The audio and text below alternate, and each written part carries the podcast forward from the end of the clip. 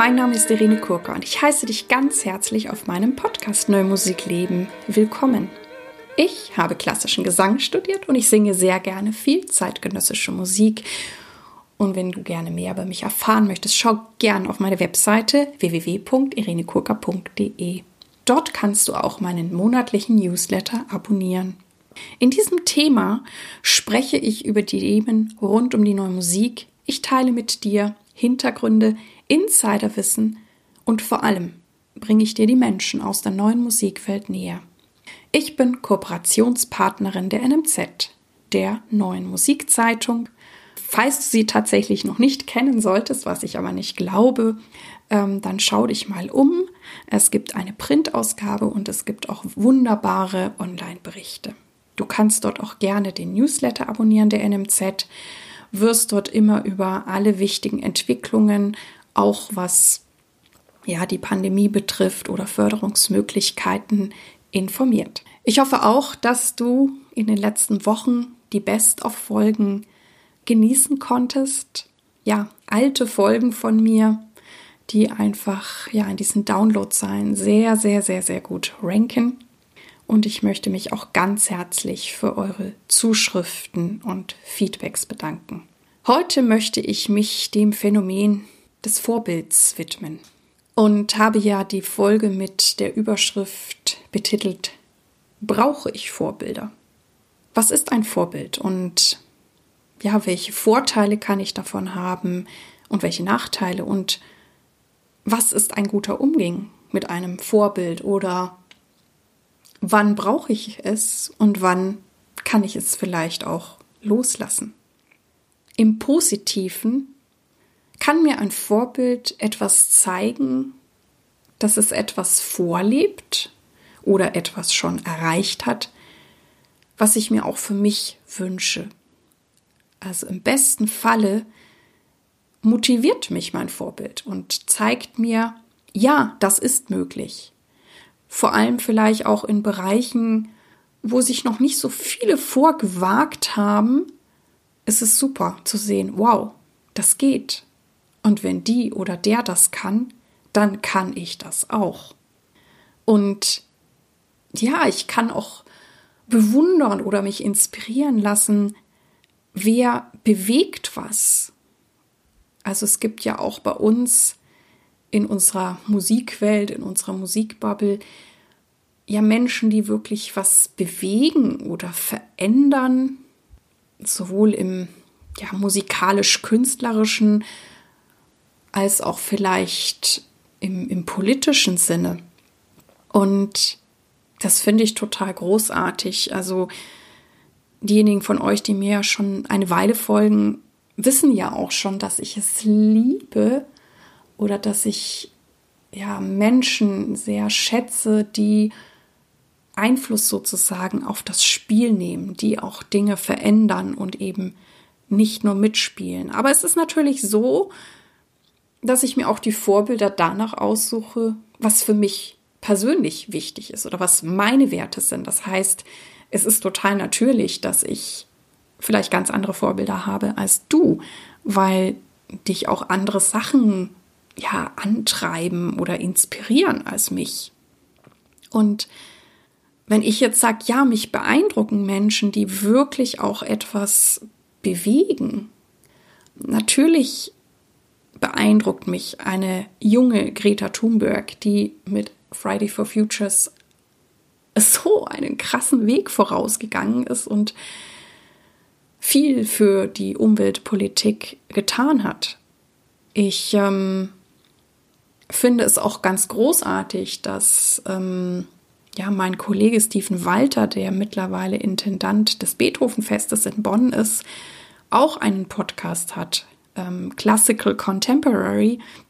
Und ich schätze vor allem die Folgen, die er mit Martin Zierold macht, wo er, ich finde, schon sehr in seine Persönlichkeit, wie er Dinge angeht, wie er jetzt auch in die Rolle dieses Intendanten eines sehr traditionellen Festivals hineinwächst. Ich finde das super, das äh, mitverfolgen zu können, dass sich Steven auch so, so menschlich zeigt und dass eben ein Intendant nicht unbedingt nur, ich sag, ein unnahbarer Herrscher oder Herrscherin ist. Ähm, das finde ich großartig und da mich, sonst würde ich ja auch diesen Podcast nicht machen, mich auch so interessiert, wie ticken die Menschen eigentlich? Ähm, was fordert sie heraus? Was haben sie gemeistert? Ähm, dass ich das halt eben liebe, dieses sozusagen hinter die Kulissen schauen oder dass ich euch auch an meinen Prozessen teilhaben lasse, in der Hoffnung, dass sie euch irgendwie inspirieren. Und das geht natürlich im Großen und im Kleinen. Es ist, es ist auch schön, wenn wir wunderbare Freundschaften haben oder es auch in unserem Familienleben, in unserer Partnerschaft gut läuft. Und ja, wer können Vorbilder sein? Natürlich können Vorbilder nahestehende Menschen sein. Ähm, es können Familienmitglieder sein. Wenn ich auch die Frage stelle im Podcast, wer oder was hat dich inspiriert? Ganz häufig sagen meine Gäste, ja, meine Eltern. Und ja, von denen haben wir ja als erstes gelernt. Und wir haben vor allem natürlich, als wir noch ganz klein waren und nichts konnten als Baby und wirklich ähm, wir alle ähm, laufen und sprechen gelernt haben, wir haben es durch die Nachahmung gelernt.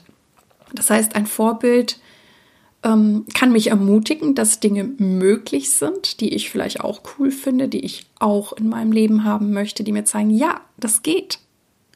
Und es braucht ja oft nur einen, der vielleicht ich sag, ein altes Dogma durchbricht. Es gibt diese Geschichte mit diesen, mit diesen Sportler. Ähm, ich habe jetzt nicht die genaue Zahl in der, in, im, im Kopf. Das wissen jetzt die ähm, sportlich Informierten von euch besser, dass es irgendwie lange so war, dass man, ich weiß nicht, eine bestimmte Strecke hat keiner unter, ähm, weiß nicht, ob es eine Meile war, unter vier Minuten geschafft.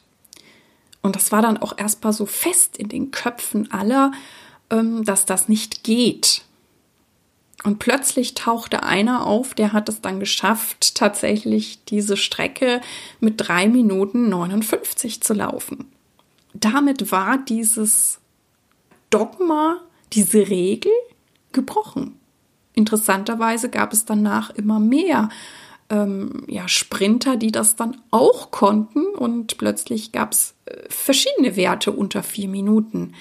Und ich glaube, das ist so das, das Geniale zu sehen. Wow, das geht.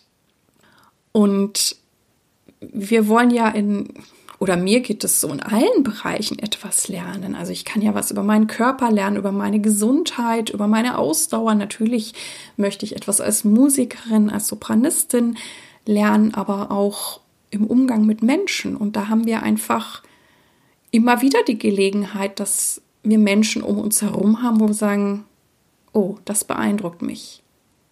Und das darf inspirieren und da kann ich mir dann auch so ein bisschen das rausnehmen, was für mich passt. Also ich muss ja nicht bei allen Menschen, alle Menschen zu 100 Prozent äh, mega genial finden, aber vielleicht gibt es Aspekte, über die ich dann reflektieren kann oder wo ich schauen kann, kann ich die auch in mein Leben holen? Kann ich die auch in mein Leben integrieren. Was ein bisschen schwierig ist, ist natürlich, wenn ich mein Vorbild so auf dem Podest stelle. Oder das ist dann schon fast für mich irgendwie, ja, die, die Person ist gottgleich. Ähm, ich glaube, das ist meistens nicht so dienlich. Oder das Gegenteil, dass ich jemanden total verteufel. Und meistens entspricht das ja nicht der Wahrheit. Also in der Regel ist ja kein Mensch durchgängig in allen Bereichen überall genial oder durchgängig ähm, eine Katastrophe. Und auch wenn ich vielleicht von außen denke und natürlich, ähm, ja, tragen da auch die ganzen sozialen Medien dazu bei, dass ich denke, boah, der oder die, die hat das perfekte Leben. Niemand ist perfekt. Also Ne? Wir nehmen bestimmte Sachen von außen wahr und manches sieht so glatt und so schön und so perfekt aus. Aber das ist doch keiner von uns. Und selbst wenn eine Person da vielleicht mal einen zeitlang sein sollte, auch diese Person oder deren Leben verändert sich. Also es gibt ja keinen Stillstand und dann ja, schaut man wieder weiter. Also die Person für sich, wie sie natürlich Entwicklungen, Herausforderungen handelt. Aber ja, wir bekommen das natürlich nicht immer mit. Und deswegen genieße ich es ja so sehr, wenn wir diese Einblicke bekommen. Und ich persönlich liebe ja auch Persönlichkeiten oder auch Musiker, Musikerinnen, ja, die über den Tellerrand schauen oder die eben schauen, was kann ich aus anderen Bereichen lernen oder was kann ich von Menschen, die einen ganz anderen Beruf haben, vielleicht lernen. Und was unterstützt mich wirklich dabei, meinen Weg zu gehen? Also es heißt ja niemals, selbst wenn ich eine Person toll finde, dass ich die kopieren soll. Dann bin ich ja nicht ich selbst. Aber ich kann natürlich gucken, ob das ein bestimmter Anteil, der mir gefällt, ob ich den auch habe oder ob ich den auch kultivieren kann oder kultivieren möchte. Also ich darf mich natürlich inspirieren lassen. Und ich gehe dann meinen Weg. Also wie oft sprechen wir hier in diesem Podcast über Authentizität oder wie wichtig ist es gerade als Musiker, Künstlerin, seinen Weg zu gehen. Und dass es natürlich immer sein kann, auch gerade in der neuen Musik, dass wir da nicht verstanden werden, dass das vielleicht auch nicht jeder hören will, ähm, dass das zu schräg, zu keine Ahnung was ist. Und dann trotzdem meinen Weg zu gehen, auch wenn mich nicht alle verstehen oder es nicht allen gefällt. Und gleichzeitig ist es natürlich wertvoll, Menschen um mich herum zu haben, die mich eben auch verstehen, also Freunde, Kolleginnen, wer auch immer oder ein Mentor, der mich da vielleicht ein bisschen durchführt, wenn ich vielleicht auch verunsichert bin und denke, oh Gott, wenn ich das jetzt mache, wie, wie wird das jetzt ankommen? Wie komme ich damit klar? Oder äh, wenn ich da vielleicht auch, auch auf Ablehnung stoße. Also da brauche ich ja sehr, sehr viel Mut. Und da ist es natürlich schon wichtig, ja, ein gutes Netzwerk zu haben. Und natürlich derjenige, der etwas als erstes macht, das erfordert viel Mut, wie eine Greta Thunberg. Oder jemand, der ja, sich für Sachen einsetzt, ja, wo man vielleicht auch erstmal Gegenwind bekommt. Was ich auch immer interessant finde, ist, wenn ich mir so ein Vorbild wähle, ja, das geschieht so unbewusst, bewusst, warum mache ich das? Und ich werde jetzt einfach mal über ein paar Vorbilder sprechen, die ja Vorbilder für mich sind oder waren und auch dazu sagen, warum diese Personen.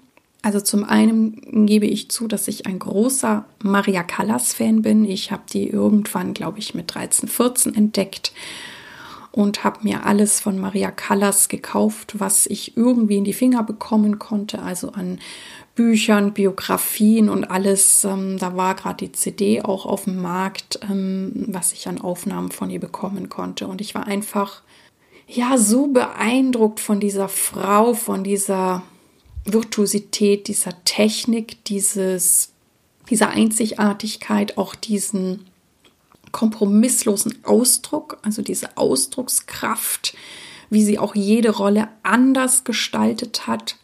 Natürlich auch, wie sie mit Herausforderungen, ähm, privaten Herausforderungen umgegangen ist. Und ja, das war für mich schon lange ein Leitstern und ich komme auch immer wieder auf Maria Callas zurück, auch wenn ich im Unterricht über bestimmte Sachen spreche, auch die Verwendung von klaren, eindeutigen, durchgängigen Vokalen, das könnt ihr alles bei Maria Callas hören. Jede Koloratur hat einen klaren, eindeutigen Vokal. Also sie ist technisch einfach granatenmäßig gut. Und ja, dann denkt man vielleicht manchmal so ganz naiv in jungen Jahren, hm, werde ich vielleicht auch eine Maria Callas werden. Und ja, sehr schnell habe ich dann auch gehört, und das glaube ich ist auch total wichtig, es geht nicht darum, dass irgendjemand von uns eine zweite Maria Callas oder ein zweiter, keine Ahnung, Henze wird. sondern es geht ja darum, ich zu sein. Eine einzigartige Irene Kurka. Und insofern können ein Vorbilder vielleicht eine Weile begleiten oder in bestimmten Aspekten. Aber ich glaube, es gibt dann auch einen Punkt, wo ich mich wieder lösen muss und soll, so wie es ja auch ist, ähm, na, dass ich einen Gesangslehrer, Lehrerin habe oder ein Studium absolviere und da bin ich dann eben in dieser Universität und mir wird auch viel beigebracht und das ist auch ganz, ganz wichtig und gleichzeitig sehe ich das so, da werden Samen gelegt, die dann hoffentlich danach aufblühen. Da wird erstmal, ich nehme erstmal ganz viel auf, wie so ein Schwamm und ja, vielleicht habe ich selber noch gar keine Meinung was jetzt davon wirklich meins ist, weil das kann ich, finde ich, auch erst herausfinden, wenn ich dann wie nach dem Studium ja alleine unterwegs bin und sehe, was mache ich jetzt draus, wenn ich eben nicht sozusagen an der Hand gehalten werde. Und ja, das ist ganz, ganz, ganz, ganz wichtig. Und ich hatte, als ich in Kanada studierte, eine wunderbare, ja, eine Kompositions-, nein, eine Professorin für Klavier, die aber auch Liedgestaltung unterrichtet hat. Und ich war bei ihr in der Liedgestaltung und das war ein Mensch, Rena Sharon. Also erstens hat sie auf eine unvergleichliche Art Klavier gespielt, die ich ähm, so nie wieder gehört habe. Also sie hatte einen Ton, den ich absolut einzigartig und fantastisch finde, den ich so sehr liebe. Und diese Frau war für mich einfach in allem, was sie uns erzählt hat. Authentizität pur.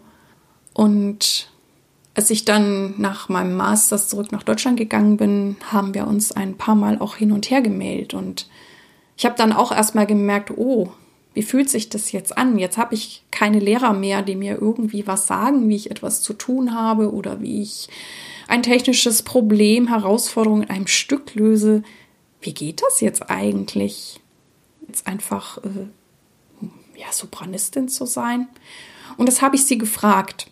Und sie hat mir darauf eine E-Mail geschrieben, die ich bis zum heutigen Tage habe. Die habe ich auch so aufgehängt, dass ich sie ja immer wieder sehen kann. Und ihre Worte berühren mich immer wieder. Und deswegen möchte ich sehr, sehr gerne den Großteil dieser E-Mail euch jetzt vorlesen. Ich werde es dann auch übersetzen, weil das Ganze auf Englisch ist. Und ja, lass es einfach mal wirken, wie es bei dir ist oder war. Ich weiß ja nicht, wo du gerade stehst, ob du noch studierst, ob du dein Studium gerade abschließt, ob du schon lange im Berufsleben stehst. Aber hier nun also meine Antwort oder die Antwort von Rena Sharon an mich. There is a point at which no mentor can really tell you what is best. You simply have to go out there and live. And suddenly you realize that is what everyone else is doing. Living, making choices, and seeing how it turns out. The best advice I can offer is find a balance between living with courage and being reasonable in the risks you take. That sounds straightforward, but it is actually fairly subtle. I admire your direction and wish you lots of good spirits and energy. Here's another thing to remember a real artist always remains a student, no matter how far they are along in their professional path. That's the sum of my knowledge today. Ja, also ihr spürt auch vielleicht schon diese Demut. Also ich habe immer diese Authentizität Authentizität bei ihr gespürt, aber eben auch diese Demut. Selbst wenn du professionell bist, selbst wenn du auf den größten Bühnen dieser Welt singst, performst, du bleibst ein Student. Wir lernen immer dazu, jeden Tag, in allen Lebensbereichen, in unserer Musik, in unserem Gesang. Ich ähm, werde es jetzt noch übersetzen für diejenigen von euch, ähm, die es gern auf Deutsch haben möchten. Es gibt einen Punkt in deinem Leben, wo dir keiner, kein Mentor, kein Lehrer wirklich mehr erzählen kann, was das Beste für dich ist. Und du bist dann das, was jeder macht. Du lebst, du triffst deine Entscheidungen und du schaust, was sich daraus ergibt. Der beste Rat, den ich dir geben kann, ist, finde eine Balance darin, dass du mit Mut lebst, aber auch ein Gefühl hast für die Risiken, die du nimmst.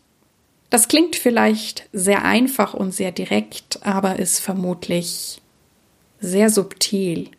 Und hier ist noch ein weiteres Ding, an das du dich erinnern kannst. Ein richtiger Künstler bleibt immer ein Student. Und es ist egal, wie weit du auf deinem professionellen Weg vorangeschritten bist. Dies ist die Summe meines Wissens vom heutigen Tag.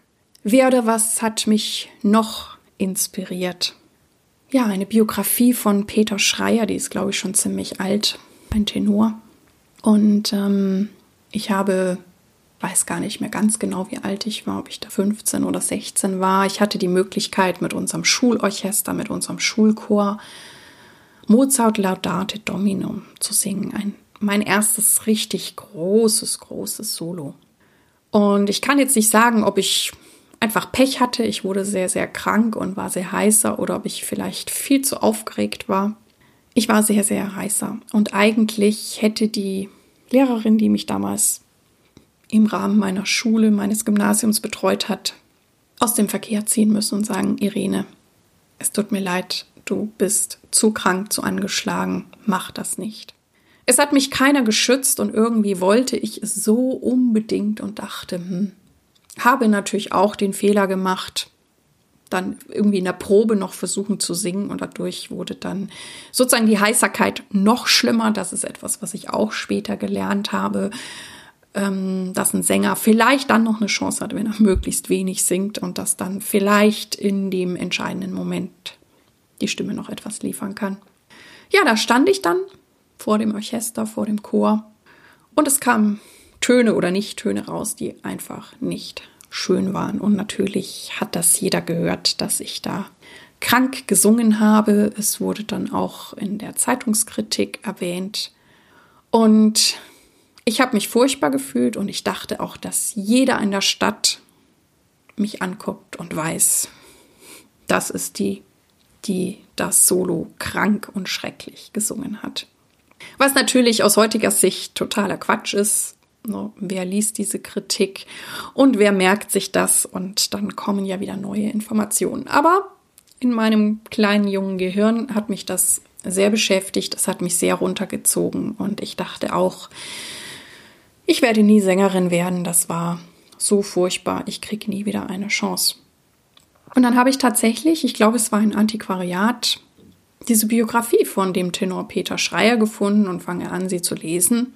Und siehe da, auch Peter Schreier hat mal die Erfahrung gemacht, ich glaube nur, dass er da schon etwas älter war, dass er auch mal einen Auftritt gesungen hat, wo er indisponiert war, das wohl auch für alle hörbar war, das dann auch entsprechend in die Zeitung gekommen ist und er da auch echt gebraucht hat, um sich wieder zu fangen.